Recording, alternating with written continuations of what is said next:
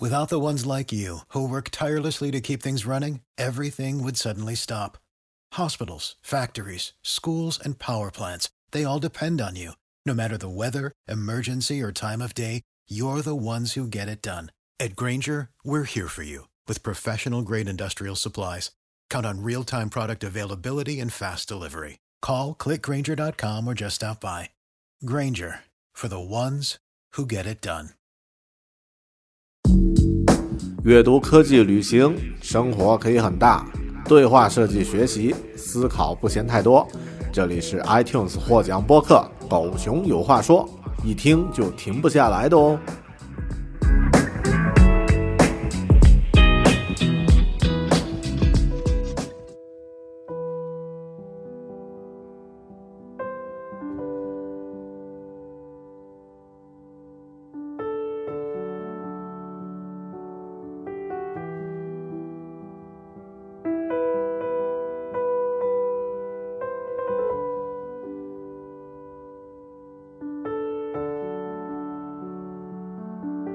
Hello，你好，这里是独立知识型脱口秀《狗熊有话说》Bear Talk，我是大狗熊。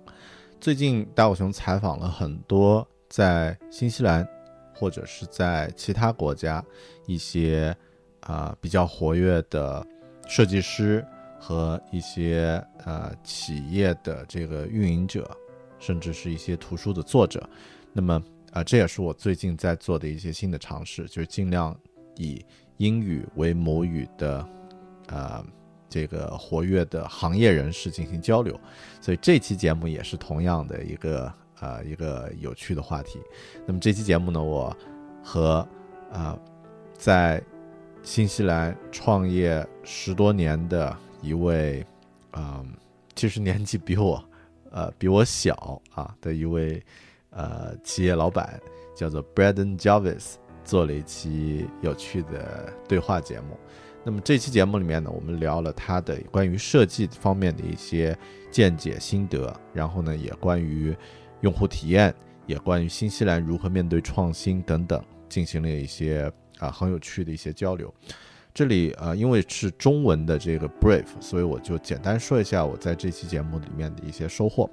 那么首先，Braden 他是非常有意思啊，他在一九九五年，在他十岁的时候就开始做了自己的第一次创业，就是当时呢就呃买了一呃他的家里面有一台 PC，然后我们就开始学习怎么去写 HTML，然后就拿那个黄页啊就翻着电话去给企业打电话，说能不能给他们提供服务。后面呢呃发传真什么的，后面呢这个行为就被他的呃叔父就他的爷爷就制止了，因为爷爷收到了这个电话账单和这个传传真的这个账单被吓晕了，所以就啊、停下来了。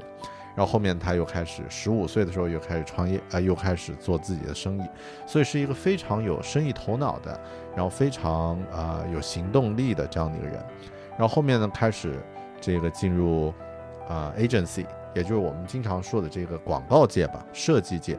那么啊、开始做自己的职业发展，然后也呃经历了不同的公司等等。那么在十年前开始创业，做自己的这个呃 agency，叫做 Space in Between 啊，这个夹缝空间可以这么翻译翻译。那么呃开始做自己 agency。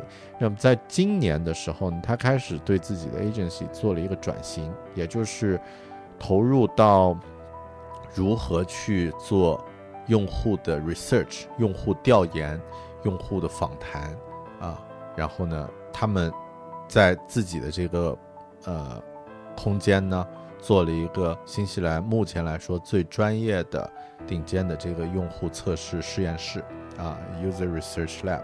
那么在这个实验室里面呢，可以做这个用户 usability testing，嗯，然后呢，也可以做这个远程的这种互动调研访谈，非常棒。呃，以后如果有机会的话，可能会做一期这个呃视频的节目来介绍一下这个 usability 呃 space in between user research lab。嗯，那么这个是其中一点。然后其中我们也提到了说，新西兰其实在设计或者说在技术领域呢，它和其他国家相比有一定的差距。那么可能是因为地理的其他等等的原因，新西兰人喜欢用一些这个 DIY 的方式解决问题。像我们经常会说，呃，会用这个，嗯，怎么说呢？就是这个八号铁丝的这个方式来解决问题。这是新西兰 Kiwi 经常说的一句话，就是八号铁丝是一种，呃，什么地方都可以买得到的这个日常用品啊，这个劳保运用品。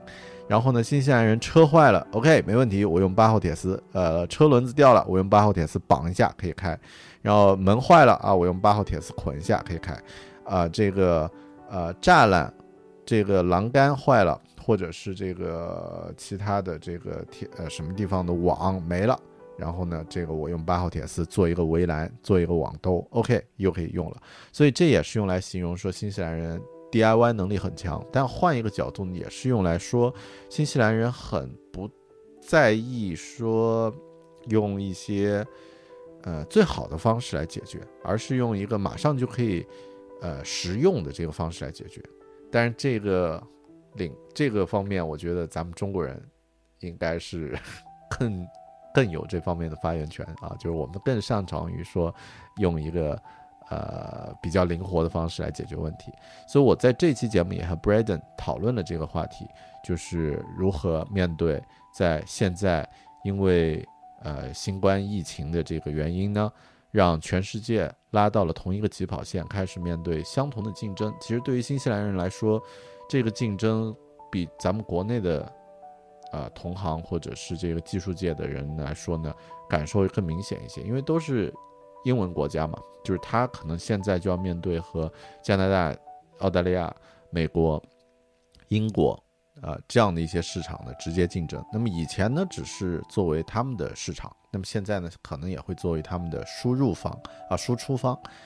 嗯，那么讨论了这样的一些话题，那么最后还是沉淀到个人，就是我们作为个人来说，如何去提升自己来面对，因为这也是我很想讨论的一个话题。那么。呃，Braden 呢，他的建议就是说和我的一些想法是非常相似的，就是说，呃，设计是一个练习，是一个实践性的一个工作啊，Design is practice，所以呢，就意味着你必须多做一些实战，多做一些练习，然后尽量的积累自己的经验，同时呢，来面对挑战。OK，那么这就是这一期和 Braden 啊聊啊，我们在这个。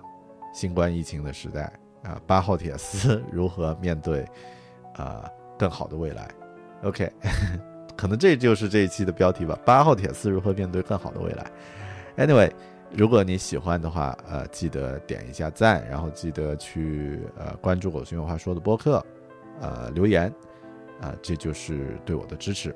OK，然后这期节目还是英文的啊，如果觉得有困难的话呢，请留言注明。那么后面呃也请关注其他的一些呃不是英文访谈的其他主题节目，谢谢你收听，好，我们下期再见喽，拜拜，请继续收听哦，继续收听，接下来是英文版的内容，OK。Hello and welcome to Bear Academy. I'm Bear. This week I met a UX entrepreneur an agency founder in New Zealand, in Auckland. So this guy, Brendan Jarvis, he founded the best UX research lab here in the country. Uh, we talked a lot of um, things around UX, around design, around how Kiwi can better cope with the new norm and um, get ready for the digital challenge in, ahead of us, and also on the down to the ground level, how we as individuals can um, can get ready for uh, for the new age, and how we can uh, deliver, how we can develop our ourselves to be a better designer. Yeah, a lot of heaps of great insights from this episode. Let's jump into it. Could you introduce yourself a little bit at first? It's just a yeah, a basic introduction for yourself. Yeah, sure. So my name is Brendan Jarvis, and I'm the managing founder of the Space in Between. And the space in between is a specialist UX research practice and also the home to New Zealand's first and only world class UX lab. Right.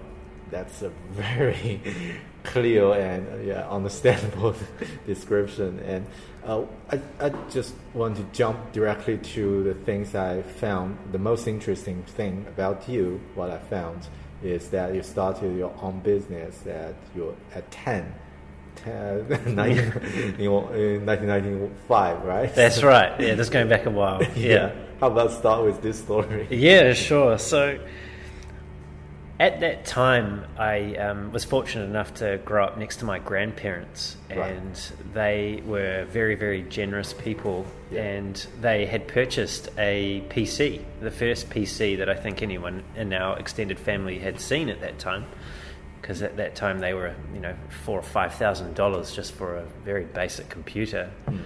And I uh, ended up spending more and more time over there. I was so curious about this uh, this thing, the computer, and it really captivated me. And about the same time as they bought the computer, they also um, got an internet connection. Wow! And I started um, learning um, through various websites how to code HTML at that time. Yeah, wow. yeah, at the, yeah. I know. I'm a, normally just, it, people just start and learn like basic or, or yeah, all other like uh, language uh, about coding, but you jump directly to to HTML. Yeah, I can't remember how exactly I found my way to it, but like I said, I was very curious, and there's a reason why I'm so pasty white. I've spent so much time in front of screens in my life; it's quite scary. Yeah. So I ended up teaching myself um, the basics of it, and I thought what would be really great is if I could get some clients. And what I ended up doing is going through the yellow pages at that time, which was a telephone directory right. that we had of uh, yeah. businesses in New Zealand. And I wrote them a letter by hand and I faxed I faxed these letters, these sales letters pitching myself as a uh, website design service to these businesses. And I think it probably only lasted a couple of weeks. I probably sent 20 or 30 of these. And then I remember my grandfather being very grumpy one day, and I asked him what was going on, and he's received the telephone bill because oh, wow. back, back then uh, sending faxes wasn't free, and uh, that was the end of that business.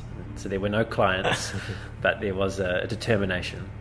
Yeah, well, that sounds like a drop one of, of your business. But, Failed business. yeah. But I think that's uh, that's a lot of great points that I can find from this story. The first is that um, it's quite unique for your family to can invest in PC and internet at that time because it feels like people not um, probably invest something a TV or other things or larger cars so things like that. I think that's a really different ways so it can get a, like a better position for you and really open the eyes and especially yeah. like yeah. PC and internet is really expensive was really expensive at that yeah. time. Yeah. Yeah, my like I mentioned, my grandparents were very generous people and they had a large family and right they were blue collar background, so I was the first person in my family, my extended family. I'm talking five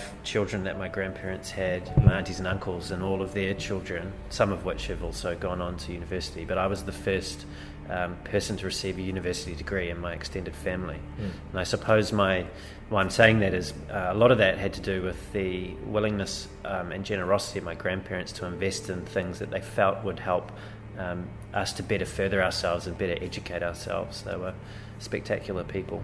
Yeah, and also the other thing I feel quite impressive is that you jump not only on HTML, that's another story, but you jump directly to business. So a lot of people, uh, from my understanding, probably at the beginning of learning something, with just how I can do better or or what is the skills and knowledges I need to learn. But it's quite different that for you, you jump directly into business even when you are only 10 at that time. Yes. Yeah, uh, I suppose it has to do with, you know, I want to, I suppose, make this clear. I didn't go without anything. I have, you know, I, had a, like I mentioned, I had a very loving um, extended family, but I grew up um, as a only child, um, and my mum was a solo mum, and I certainly saw um, the more difficult side of life when you don't have um, a lot of money. Mm-hmm. Yeah. And I suppose that was an early influence in um, how I felt about myself and what I wanted to achieve with my life from a very early age. Hmm. And um, I suppose the business actually had its roots a couple of years earlier. I remember going to primary school. I was eight. I, I think it was um, Standard Two, they called it back in the day. And my teacher had asked me one morning before class started, you know, what did I want to be when I grew up? You know, this sort of quintessential question that you ask a child. Yeah. And um, I actually didn't say what. I said who. I said I want to be Bill Gates. Uh-huh. And I suppose I'd I'd been captivated by, you know, the com- the computer world, and of course at that time, um, Bill Gates was um, and still is, I suppose, one of the preeminent figures in that revolution. Right, And yeah. it was a very exciting time for a you know a young a young person. Yeah. Wow. Well, how, about the? Uh, what, what's the next business attempt after that? So the next business attempt was I was very fortunate at around about the age of 15. I had a close family friend who um, had always, I suppose, seen that I was maybe a little bit different than. Than, than some other people, you know, starting businesses at 10. And I was a very curious child and really loved technology. And um, he and some other pharmacists had started the, um, wanted to start the, one of the first online pharmacies in the country that was called Medicine Express. And he had realized that I'd developed some capability in, in the area of programming. I'd been building websites for my Quake clan, which was a computer game back in the day, and Yeah. I'd been doing you know, hobbyist type type work. And he, as I said, they were launching this online pharmacy, and he gave me a great opportunity to basically design and build and market this pharmacy for mm. them. And rather than pay me a wage and employ me, what they said to me is that they would pay me per order that came in a certain amount of money. And so that was, I suppose, a very early, um, at- but this time profitable start to running a business with the right incentives. It was was just me still at that stage, but I was being paid based on the performance I could deliver, as Yeah. opposed to the time that I was investing. So that was the next business, and that um, actually ended up being a place that I worked and managed um, until I finished university, and Oh. they sold that that business. Oh, Yeah. Sounds like a quite successful one. Like, Yeah. It's lasted for a long time. Yeah. Well, it Okay. certainly helped. I didn't have to work at the supermarket um, anymore, and um, and I was able to control my time more because I was able to leverage my expertise at that early age into something that was, um, you know, relatively profitable for that for that stage of life. And it, it gave me a great start and I suppose a good story to tell when I when I finished university and was in the job market. Right. But I don't like to tell people that I was effectively an online drug dealer. that sort of ra- raises a few eyebrows. But I can I can say for certain that they were Yeah. all above board. yeah, yeah, it was all above board. No, there were no no no illegal drugs. It was all legitimate pharmacy. Um, but yes, it was an export fo- focused business, and it was a lot of fun. Uh, right, because my first job at New Zealand uh, in New Zealand was work at um, a health supplement company Right. online. So it's kind of like the same. People, uh, some of my friends ask, uh, "Who are you working on?" I said, "Eh, "Drug dealer." Yeah. So drugs on my table every day, things, things like that. It's, yeah, it's quite interesting, and it's really impressive that at the beginning of your uh, like uh, study uh, and and it's quite different uh, from other people's uh, career plan or strategy because uh, probably other I, I don't know maybe for uh, a, a, a general Kiwi uh, at the beginning uh, working uh, supermarket or some some place um, um, and then go to uh, go to university and find a job maybe a permanent role or some uh, work for some companies and started uh, and after a few years invest a house or, and then move on to, mm-hmm. to, to his or her own business or mm-hmm. probably just stay in that comp- in, in that industry mm-hmm. and jump to different companies and that's all So h- how about you? What's the what's the roadmap and what's the career path for, for that and finally Yeah. got you here? Yeah, so I mean, it, it hasn't all all been a success story. Um, after finishing university, I decided I was going to start a proper business this time, and I went into business with someone who was a bit more experienced and had an established business, and we we wanted to effectively do web design. That was the s- simple uh, way of describing it, and. Have you considered to join a company at the beginning, or just not an option for you? At the, Yeah, I remember in the last year or end of the second year of university that you know people around you start thinking about which companies they're going to go and work for Yeah. when they finish their undergraduate, and there's the graduate programs that all the consultancies and other businesses that come into the business school because I, I studied e-commerce and, and business in Victoria. Um, so there was there was that path, but I never wanted to go down that path. I always wanted to have control over how I spent my time, Yeah. and I wanted to live, I suppose, with more risk than maybe other people were willing to live with. Uh, I don't know if I saw it that way at the time. I think I was just rather excited by the possibilities um, that were presented by running your own company. Yeah. But in the end, I suppose I went to this um, went went, went um, to start this business with this other guy, and I learned a couple of hard lessons. One lesson I learned was be very careful with who you go into business with, because what um, Yeah. appears at face value is not always um, is not always the case. And the other lesson that I learned is that I would have probably made more money if I was on the benefit for the one year that that I was in that business. It was not successful. Uh, it was it was very poor in terms of its financial performance, and it was ultimately um, after 12 months I decided because of the relationship uh, that I'd had with this other person deteriorating and the poor financial performance of the endeavour that I would, uh, I suppose, take a step into the real world and go and get a real job, which I which I did, and I went to work for a design agency in Wellington. Right. I think it sounds like a really common experience for uh, for business starters uh, to choose the right people to work with. Because I have the similar experience Yeah. when I started my uh, my, my company in China. Uh, the first uh, partner uh, is a, is a very was a very close friend, and at that time I didn't know too much about that, and just think, uh, yeah, we play together very good. Now we can work together, but things doesn't go that way, and Yeah. and then uh, even the friendship doesn't go that way as, after that. So it's quite a shame. Um, Yes, I it think is. That, yeah, I think that's uh, a lot of people mention that, but I think probably even when you are experiencing, like uh, have the actual experience, you will find it, understand. Yeah, that's the kind of like a hard lesson to, to learn. But Mm-hmm. yeah, it, mm, There's only one way to learn that just- as well. You, you know, do it. You just do it, and it is unfortunate because often those friendships don't survive. yeah, yeah, and it's the price that you pay. My observation of these situations has been that even when it's not a lot of money, when there's money involved, it really changes the dynamic between two people.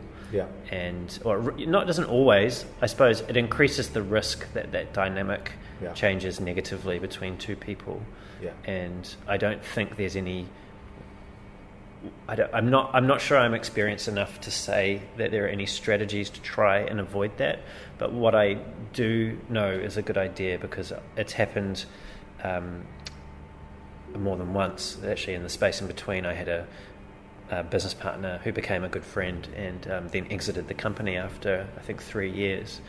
And one thing that we did that made it easier to have that conversation, although it was still difficult, was that we had a shareholders agreement Mm. that was quite clear about how things would happen if someone wanted to leave the company, yeah. what the process would be in terms of valuation and Mm. how it would run.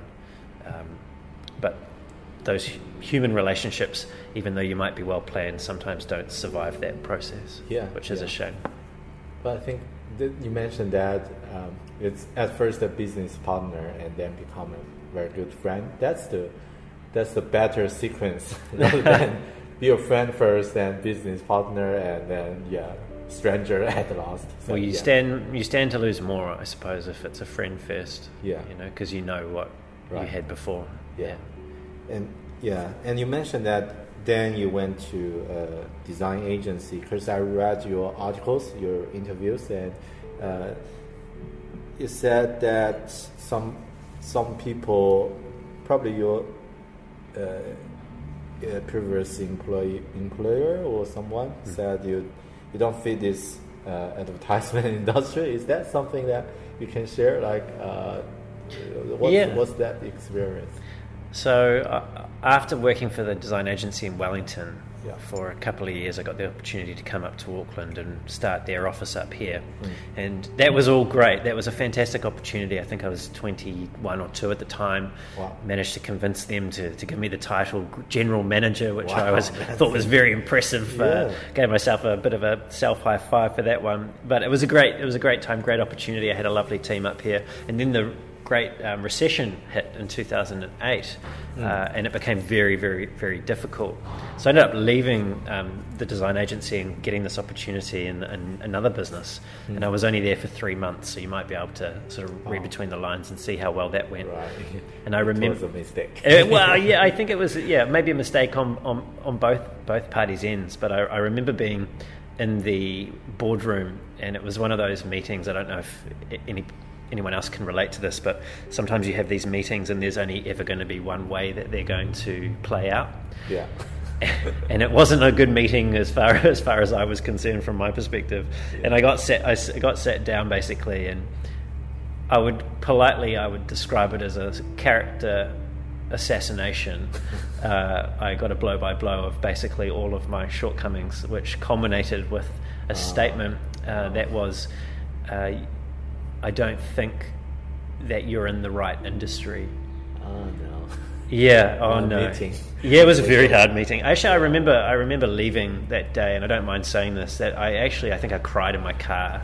I'd never had anyone say anything so cutting to the bone about yeah. my abilities, and not because I lived in some sort of cotton wool um, environment where I was told my whole life how wonderful I was. I was quite aware that I had some shortcomings, but I've never really had anyone try and put the knife in so, quite so deep, and no one has ever done that to me since.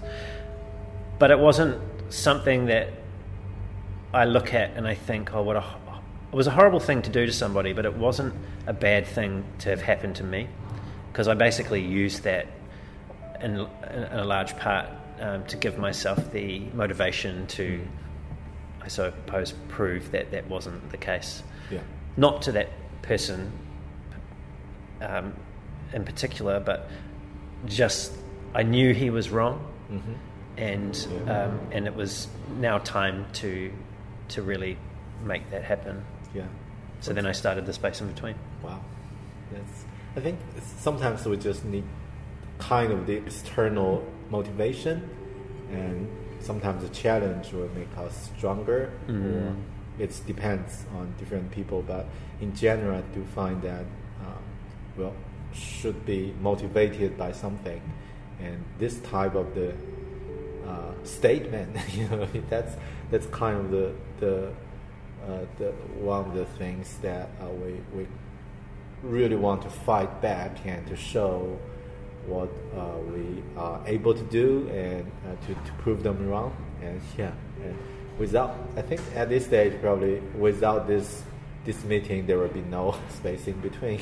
That's right, and that's why I look yeah. at that, and I and I think you know, you could look at that and I could have been crushed by it, and it could have ruined my confidence. Right. Um, but if someone ever says something like that to you, I think it's really important that you live in how much that hurts for the moment, but mm. that you get some perspective on that, and you realize that just because somebody else is saying that about you does not make it true. Yeah. You know, you are the author of your own story, and you get to decide what's written on the next page. Right. And don't let anybody mm. hold the pen for you. It's really important that you write yeah. write the book yourself. Yeah. So yeah, I think it ultimately it was a very positive thing.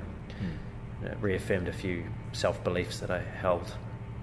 One thing I find probably quite interesting. I don't know if it's only me or from other people because um, you mentioned that this one, uh, this harsh meeting uh, happened in uh, advertisement industry. Um, because I also heard some other stories related or similar experience, like other designers find uh, working um, advertisement, uh, especially agent agency uh, companies, are quite challenging because they don't know they don't have the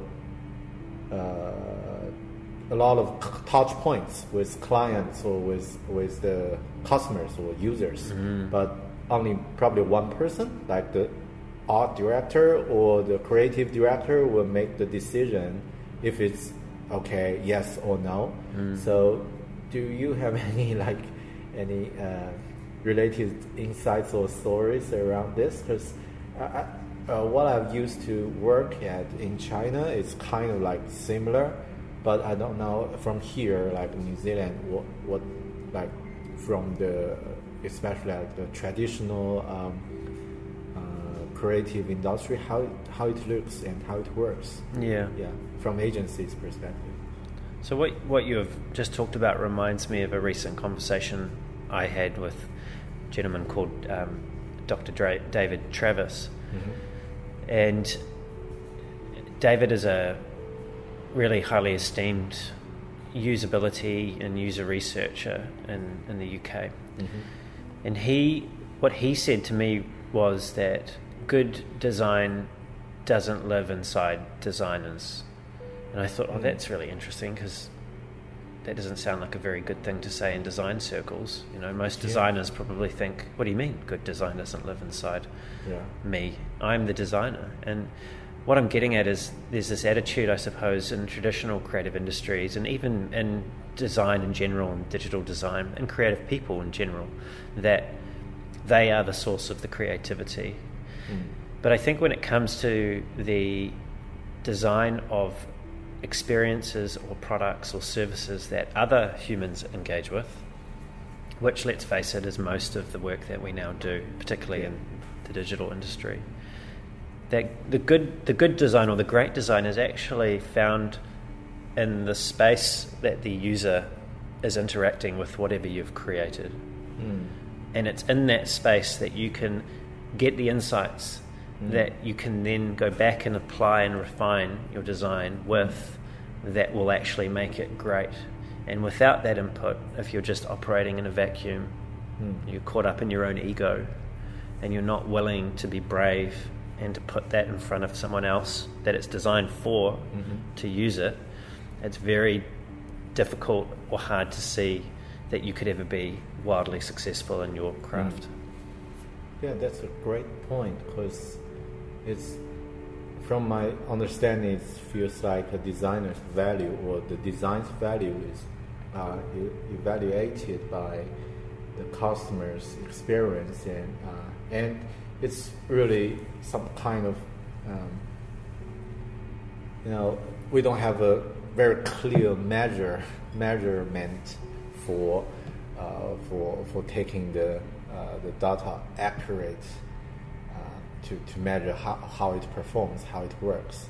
And yeah that that's really an interesting point. But I think at this stage the the modern design um, trends or uh, the how we do it now it's much better than it used to be because mm-hmm. before that it's like a black box everyone's doing their own work and then uh, do a presentation and show here's the thing yeah. and people don't ah I like it or it's uh, I don't like it and then go back and work for for another few weeks but now like we working uh, design sprint agile and things mm. like that so we try to validate things in a day to day to day basis. So this is some some things that we're trying as a designer or in design industry is trying to trying to uh, convince that this is the right way to do that or this is a proper proper way to do that. And I think a lot of designers now not afraid of show things in the process. Uh, and before that, probably people still think, yeah, I'm not ready for showing this mm. and not ready to discuss uh, the things in process because still not finished. Mm. But yeah, now I think if you can have the right understanding of the design thinking methodology and all the things, and it's not a not a problem. You, Mhm. It's all right. You, you say no, Mm. and you, you let let people know um, it's not the final version, Mm. and there will be a iteration, uh, yeah, continuous improving. But as long as the other guy understand that, understand value, so yeah, I think that's something we're trying to improve or still uh, on the way. Mm, Yeah, mm. That's what I'm trying to. Yeah, that that's what I'm interested about, like uh, what it used to be. You know? Yeah, well, what it used to be was more of a battle of opinions, and there is still uh, there is still an element of that that goes on, and I think it's encouraging that there is more of an openness, though, to settling those opinions by saying, okay, great, we might have a difference of opinion here, mm-hmm. but let's both be adults about this. Let's de-risk the situation and determine what might be the right way forward, which may be neither of the opinions that we hold, quite frankly. It could be a third opinion or a third perspective that we haven't heard, and that's to actually put it to the test with the customer.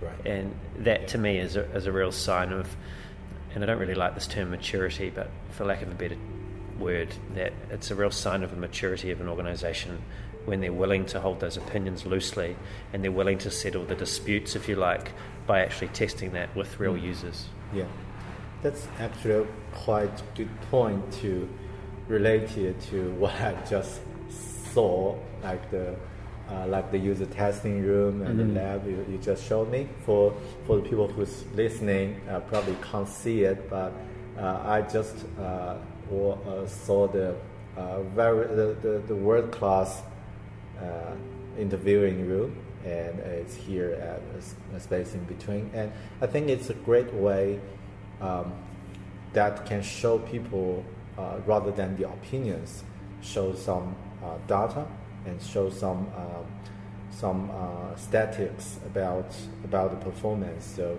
it's not just the opinions war, and it's quite common for for uh, for a lot of companies that you, if you show a design to uh, to different stakeholders, so uh, like different team members, and normally senior design uh, senior stakeholders' opinion Mm. probably gonna win, and even there are bias, or there are some. Um, uh, like it's not on the same perspective with the customer, uh, and they always win.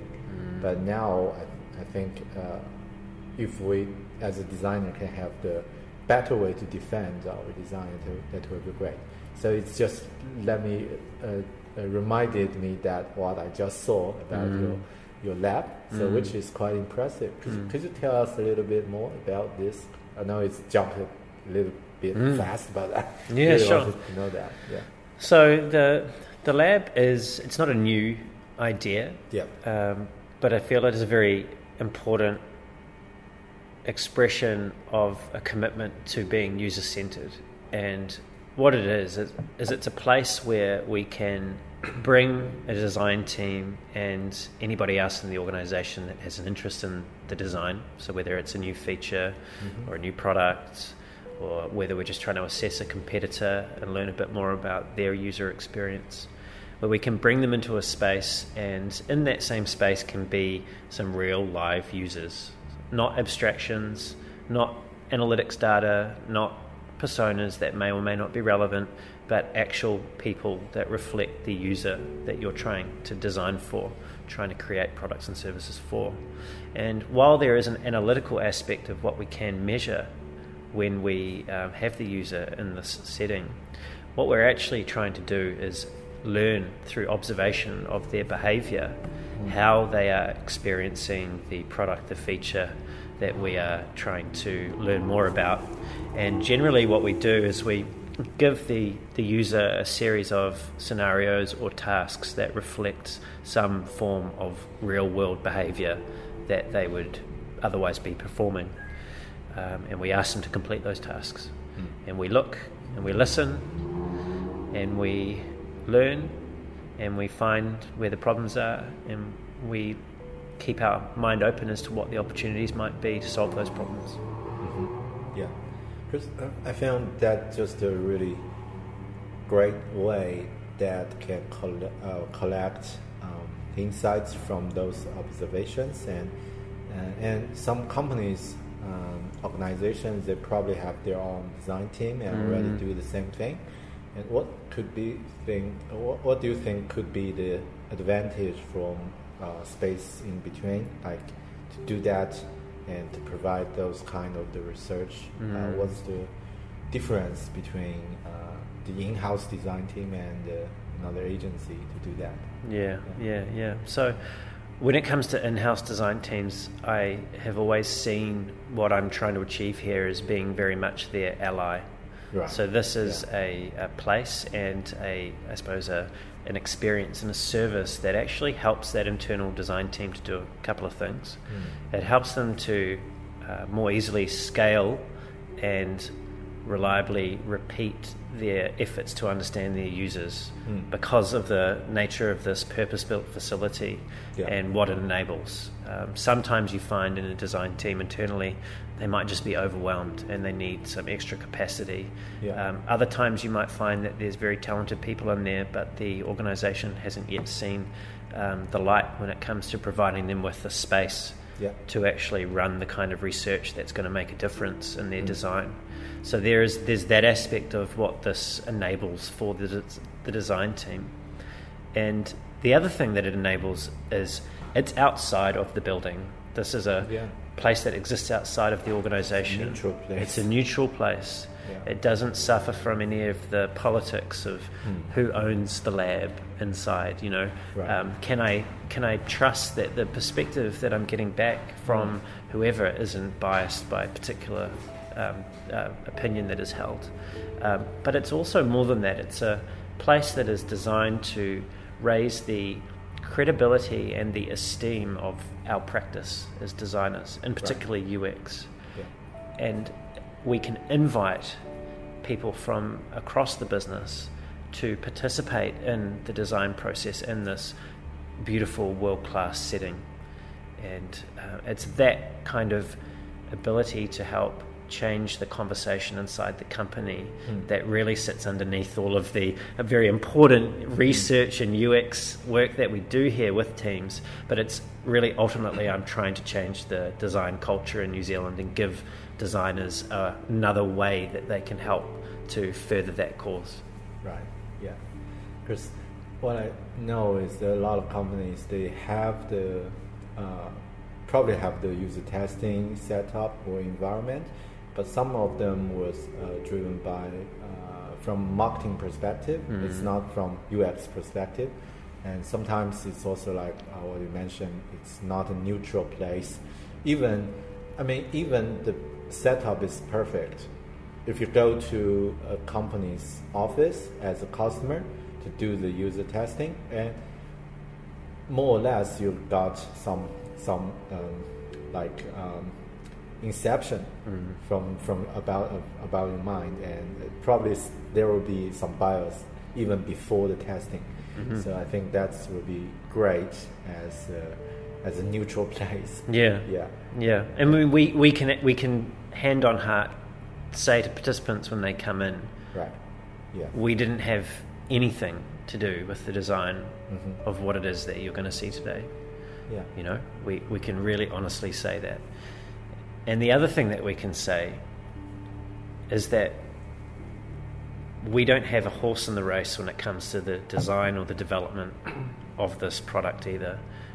So, to our clients, we are only focused on helping you to see the user's truth. Mm. Yeah. That's it. We're not there to try and sell you other services. We're completely impartial, completely independent, yeah. and we're giving you the truth of that user. Mm. Do you have any um, story or any case study or any story related to uh, the uh, the user testing here? Is there something that can go public or something you can share? Eventually, there will be. There's nothing that I can speak about at the moment. Um, right. Being research, it's quite it's quite difficult to right, yeah. to talk candidly about some of the things that we've been involved with. Yeah. What I can tell you that has been really exciting, and I can talk about publicly, mm. is we've formed a relationship with Tech Futures Lab. Right and we've had uh, several of their short course, uh, product management groups through, and it's been so great seeing people that come from various different corporate uh, backgrounds, whether it's accounting and finance, or whether it's people that have worked in marketing, mm. and bringing them into a space like this and having them with each other evaluate the prototypes that they have been creating as part of their work that they've been doing at Tech Futures Lab. Yeah. And uh, it's a, fun, a, really fun evening and uh, really eye opening. I think everyone that comes in here just immediately gets the value of so usability testing. yeah. yeah, user testing. And it's not really about selling them as such. I think it's just you might hear about this stuff and it might live in you know some corner office in the in the in the organization or yeah. it might be perceived to be part of just the design team or maybe just one person's role but i think until you actually come to a place like this and you see it happening mm. um, it's difficult to really grasp just how useful it can be right yeah. I'll definitely book another session for this podcast interview. Like when it uh, when it, some some case is ready for share. And mm-hmm. Yeah, definitely want to hear some behind scene stories. And yeah, and what I can imagine, like like if if I'm a design manager, it will be great to collaborate with this um, uh, facilitation and then show the value to other stakeholders and then uh, can uh, can let them understand what's the value mm. and how it works, mm. and then uh, even later stage, uh, it's not exactly what uh, like what you're doing at here. They can still get a better um, process for the, their own companies. Yeah, mm. so things like that that just came to my mind and yeah, it's really really interesting to, to see. What what another thing came to my mind is that um, from the book Lean UX, the, uh, the, the, author uh, mentioned uh, like a rapidly or general user interview. Like every week, invite three customers, real customers, go to the office and have a conversation with the team. And probably if the product has new um, features, do some user testing. If not, just talk with them and understand the behavior and collect some data from, from that, and which will be great to create a better persona. But something is really valuable is to, uh, by talking with them, the whole team can understand the customer better. That's right. So, yeah. Yeah. Yeah. So that, that's something I'm thinking like it could be some other types of the, uh, of the, like of the, of the package that you can provide for for different com- uh, customers, different yeah. companies. Yeah. That that that cadence that you've touched on there, that sort of um, repetition of involving the user in the process, whether yeah. it's just a conversation, a discovery based interview, or whether it's to assess something that you've produced and try and get their mm-hmm. behavior and their perspective on, on, it, that's really important. And that is something that actually develops like when you go to the gym you know you first start out yeah. you can only you know do 10 push-ups but if you keep going back every day you know you soon find that you can do 100 it's a muscle that gets stronger right. and the only way it gets stronger and the only way that you're going to get better insights and create better products mm. is to be regularly and reliably running these studies and these types of conversations yeah otherwise it's too often too late too little um, in the process, and it's too hard to adjust yeah. a design when everyone just wants to celebrate it going live. No one wants to hear bad news right at the end. so doing it on the way through, even doing it, doing you know, doing your explorative research before you've even decided what it is that you're going to build. Yeah, um, you need to you need to be doing it, and you probably aren't doing as much as as you could do.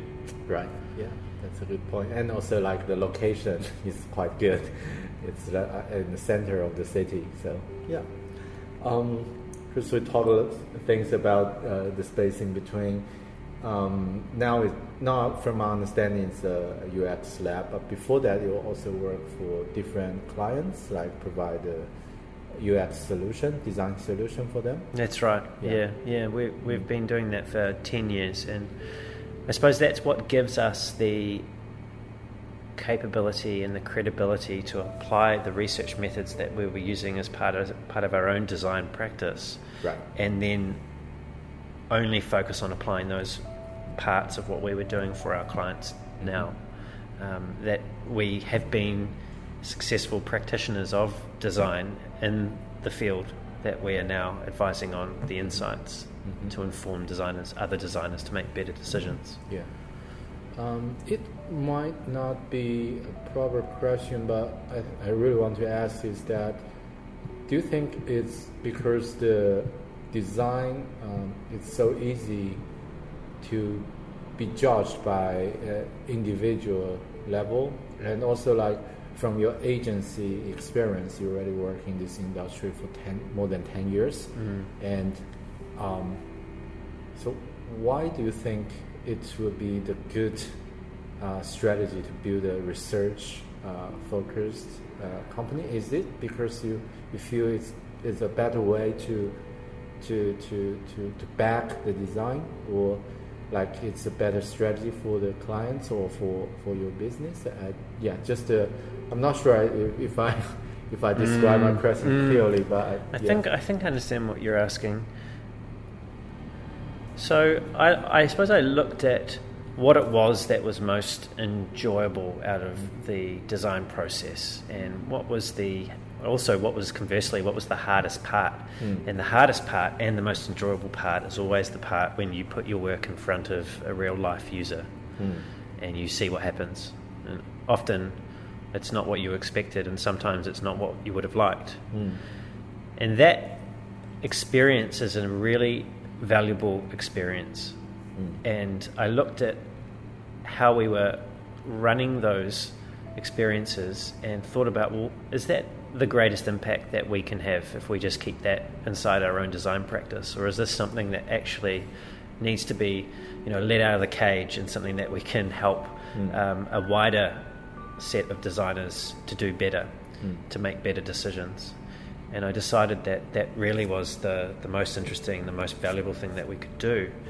And I looked at what else we were doing and realized that it would be very difficult for us to honestly say that we are going to do the research and insights part of a project without any bias Mm. if we were also selling, if you like, for that terrible word selling, selling the design implementation, whether that's the UX and the UI, or whether it's on the other end of it, the development, that there was an inherent bias in the solution and the, the things that we might recommend, or the things that we might leave out, even if we are doing our best to step away and be impartial.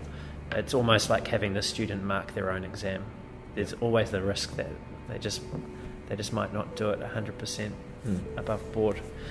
And I didn't want to carry that um, bias through to, to this next phase of what it is that we're doing. So we will never work on, on anything um, that we've been involved in or have been asked to be involved in any of the implementation. Mm. Wow. It's only, only focused on the insights, and that way we can be truly independent. Yeah, yeah, that's a really clever strategy and also like necessary for all the clients and all the potential customers. Yeah. You know, I suppose also generally, if you look at the industry, I mean, how many design agencies are there? I mean, how many? I mean, there are just so so many, and everybody generally says that we can do everything, and I just don't.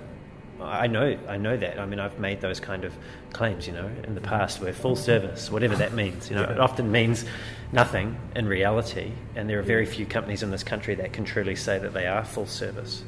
So you look at the credibility that sits behind a lot of the, the messaging that's out there in the marketplace, and the truth is, people are spreading themselves too thin, and uh, each of these things, and you know, whether it's UI, UX, UX research, development, they're all massive, massive specialties in and of themselves. Um, but for whatever reason, in New Zealand, we have this tendency to uh, avoid specialisation, to overly generalise, and I think ultimately that um, reflects poorly in a lot of businesses' positioning. They're just not Mm. meaningful. You know, you, it's very difficult unless you've got massive scale to command any attention if you're Yeah. saying that you do everything. Right. So always specialist rather than generalist. That's definitely the, Yeah. the direction that we've adopted. Yeah, and, I mean that look that allows us to build deep expertise. Mm. You know, things like that will really be able to stand up and um, make a big difference in a client's business rather than just coming up with some fancy words and you know the whole fake it till you make it um, sort of uh, approach that some companies take uh, with their clients' money is just uh, almost criminal. Mm. You know, it's um, it's a very dangerous way and a very poor way for the client to experience uh, the result. Yeah. Um, do you think New Zealand is ready for this? Cause, yeah, that's. I, I came to New Zealand around four years, um, and I think it's people here really nice and really are really ready to to get uh, to, to to adapt new things. But from the company's level, is it do uh, is it a mature market that get ready to like uh, to, to hire specialists rather than generali- generalists. I think we're right on the cusp. Yeah. But I also I've got a horse in this race as well, so I, I, mm. I almost have to believe that we're ready. Yeah, leap of faith. yeah, yeah, and, and in all business or all significant change in business, there is a certain leap of a leap of faith. From what I have um, experienced so far in the marketplace since making this this big shift, I'm very encouraged mm. by the change that I've made. Yeah. yeah. But it's too early. It's too early to say. I, I yeah. can't see the future, but I'm I'm very very encouraged. Yeah. And the other thing, what I'm thinking is that uh, the pandemic, COVID thing, actually accelerated the whole world, especially for New Zealand, to be ready for the competition all, all around the world. And before that, maybe it's not a problem. Mm. Like we, as a local market, even everyone's speaking English at the same as Canada and US, but it's totally different market, mm. and you don't need to compete mm-hmm. with other market. Uh, in the individual level, it's the same. In the company's level, it's the same. But now it's different because now people get used to collaborate or like uh, work remotely. Uh, with that internationally is uh, it's not an issue. Yeah. And also uh, the competition could be from other major market, major uh, uh like the other part of the world, mm. and uh, we don't need to talk about different languages market, but just on English speaking market is still quite different. And uh, if we are ready, so for that perspective, like be a specialist will be be focused on your uh, like the specific area that you're really good at would be a better strategy. Like I can do all the things and I can be ready for all the like a full stack mm-hmm. or yeah full service like what you mentioned. Probably that would be a better strategy that focus on one thing rather than other than. Have you heard of the saying number eight wire? Is it a wild, uh, like a the fencing wire? Yeah. Yeah. So it's used yeah, as, it. as, an analogy for New Zealand's yeah. historical approach to innovation. Oh, so everything we, is just to make we can f- make it up with a bit, bit, of number eight wire. Yeah. And it's a really harmful myth. It's mm. It's really done us a disservice in the last twenty to thirty years to carry that mm. myth with us because ultimately what it's meant is that we've underinvested in the facilities, the capabilities, and the people mm. to really help us keep up with the pace of competition globally.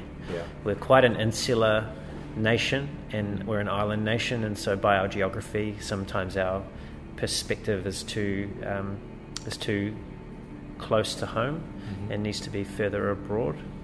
And and really, for the next hundred years, we need to start looking more openly at how business is done internationally and actively starting, perhaps like China has done in the last 20 to 30 years, taking um, what is valuable, the learnings that we can see from overseas, mm. and really applying them back to our, our own context yeah. uh, with purpose so that we can actually better defend and, and grow our own prosperity because change is coming. Mm. Change is already here. Yeah. You know, what happens when Amazon decides to open up in New Zealand?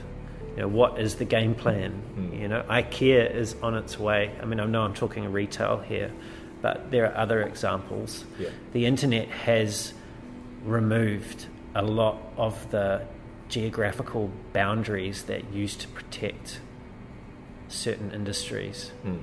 And I think any industry, there are no industries that I can think of off the top of my head that should be feeling really smug and comfortable about what the next 20, 30, 40 years brings. Mm.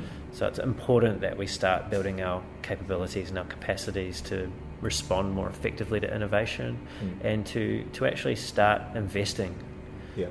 seriously investing in ourselves and not trying to do everything on the cheap. Mm. And I feel that we use number eight wire sometimes to justify Mm. underinvesting in our people and also in our uh, facilities and capabilities. Mm. Yeah. Great. Wow. Yeah, that's a good yeah and handful. Um, and uh, I want to bring the last two questions down the ground level because there are a lot of things on the business and uh, a lot of uh, a lot of people listening this podcast probably uh, going to work as a professional, maybe as a Mm. designer Mm. or uh, other types of professional in their own career. So, uh, would, would you have some uh, suggestion or advice, like for for example, like uh, in the junior or in the early stage of uh, of a designer's career, uh, if you're going to provide some suggestion or guidance, uh, like what would you suggest that uh, Mhm. for for for junior professionals, maybe not just designers, professionals, um, and here in, in New Zealand, I think Mm. we can we can still focus on this, Mm. and then yeah, Yeah, sure. yeah, So I love talking to younger people about their futures. Hmm. In fact, they, they often start talking to me about their futures. And the one thing that I always say to them is stop talking about it, start taking massive action. You have Mm. to Yeah. commit to a certain direction, you have to stop worrying about whether it's the right direction or the wrong direction because the truth is if you never ever step through that door you'll never know hmm yeah, and don't try and hold all of your options open because it will leave you not taking any direction that is meaningful so Mm. you, you you need to take action you need to walk through one of these opportunities in front of you and just give it everything Mm. focus yeah. That's a great suggestion. And if you don't enjoy it, that's fine. You will have learnt something Mm. from it. You will have worked hard, and there's another door that you'll be able to walk through. But just get started Mm. and take lots of action. Right. And don't live in the nine to five mentality. I'm not saying you have to be a slave to your boss or anything like that. Mm. That's a horrible way to spend your life. But if you truly love what you do, the standard work day or work week won't apply Mm. and no, nothing great happens without massive amounts of action, and that doesn't happen within 40 hours. Mm. Right. Actually, that's related to my next question, but yeah, it's great to hear that I prefer them to not only work, not like not, not only focus the energy on nine to five, but also invest some time on uh, and effort on the things they love to do. Um, Because what I'm, I suppose what I'm saying there is that you are investing in yourself. right. Yeah. So while you might work for someone else, and there's nothing wrong with that, most people in the world, 99% of people in the world, work for someone else. You are always working for yourself. So that time that you invest in yourself after work and whatever it is that you enjoy or that you're interested in, you are you are investing in your future, and it's important to see it with the long term perspective, Mm. and not just the what am I getting out of this today, Yeah. Because that that is not how prosperous lives are built. It's built with a longer term view. Right. Yeah, that's great. Um, you are the um, like the expert in UX field um, here. Do you have any um, career suggestion for someone? Because some uh, a lot of people reach out to me like uh, they would like to become a UX designer. Sometimes they would like to trans- transition from another career path, or just uh, as the graduate, just uh, would like to start their own career as a UX designer. And I'm sure that you have some suggestion from uh, from your pers- perspective uh, and also from your understanding of the market of the career? Mm. Do you have any like go to design school or just join a company or something like Yeah. that? Read books. Well, they call design a practice, and it's called a practice for a very good reason because you get better at it the more practice you do. yeah. So, the most important thing if someone wants to become a UX designer is to stop wanting to become a UX designer and start doing UX design Yeah. because design is something that you do and you only become it once you do it. And, um, and a good example I can think of is Charles, actually, who's working here, who, who's finishing up shortly, which is very sad for, for me, but going to a great opportunity. Charles, before he became a UX and UI designer, invested a lot of effort in putting up his own work on Dribbble and Behance that he was working on in his own time. Right. I mean, yes, he invested in his formal education, but he went the extra mile after the nine to five Mm. and applied what he was trying to teach himself to design challenges that weren't commercial projects. Right. Yeah. So do it. Do the design work. It's a it's a doing thing. It's a practice. Mm. Don't think about it too much. Just start doing it, Yeah. and you will suck initially. And the only way that you get better is to keep on doing it. Yeah, yeah. That actually reminded me uh, an uh, an article or like a, another podcast that I recently uh, consumed is that uh, as a practice like design, it's the same as other practice that workout or do a pottery or anything like that. The first 100 piece pieces of work will be suck. So yeah, so yeah, don't worry about that. The, your your purpose is to go to the process and get the first 100 um, s- uh, like the, the pieces as soon as possible. And if you yeah move to the next stage, uh, you, this is the first stage. You That's right. definitely need to practice a lot. Yeah. and make mistakes. So, Yeah. I mean, I look at work that we did even three or four years ago, some of it, and I think, oh man, we could have done that so much better. But at the time, Mm. it probably was great. We thought it was great. It probably was great, but you get better at things, and therefore you see the shortcomings in your previous work. yeah, But that's progress. That is telling you that you are getting better. yeah. I think that's great, and yeah, just keep practice. And doesn't matter like some specific strategy uh, approaches, books or talking to people, but practice is the general, uh, like the core of of the, uh, of design. Yeah. In fact, Seth, Seth Godin, who some of you may have heard of, uh, he is a blogger, marketer, author, speaker, very very inspirational individual. He's just released a book called The Practice, which is was essentially all about what we're talking about as creative people, Mm. as you, you you need to engage in your practice. Yeah, because especially I, I found from some even junior professionals, they are afraid of make mistakes, and uh, their defense is that I'm a professionalist.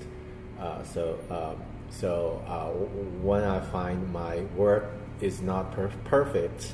Um, I prefer not to do it. so, so that's kind of like you know. Uh, uh, I think it's just an excuse or some kind of a mindset because they haven't go to the whole process and doesn't have the understanding of that. But yeah, I, look, I I've got a, an almost two and a half year old son, and watching him try and fail and try and fail and try and fail. yeah, that's This is what growing up is. It is a series of minor minor failures in quick succession. yeah, But the other side of that is it's a series of minor successes in quick succession.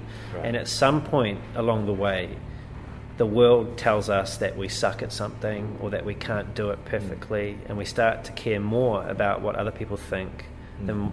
Than, than what we actually think.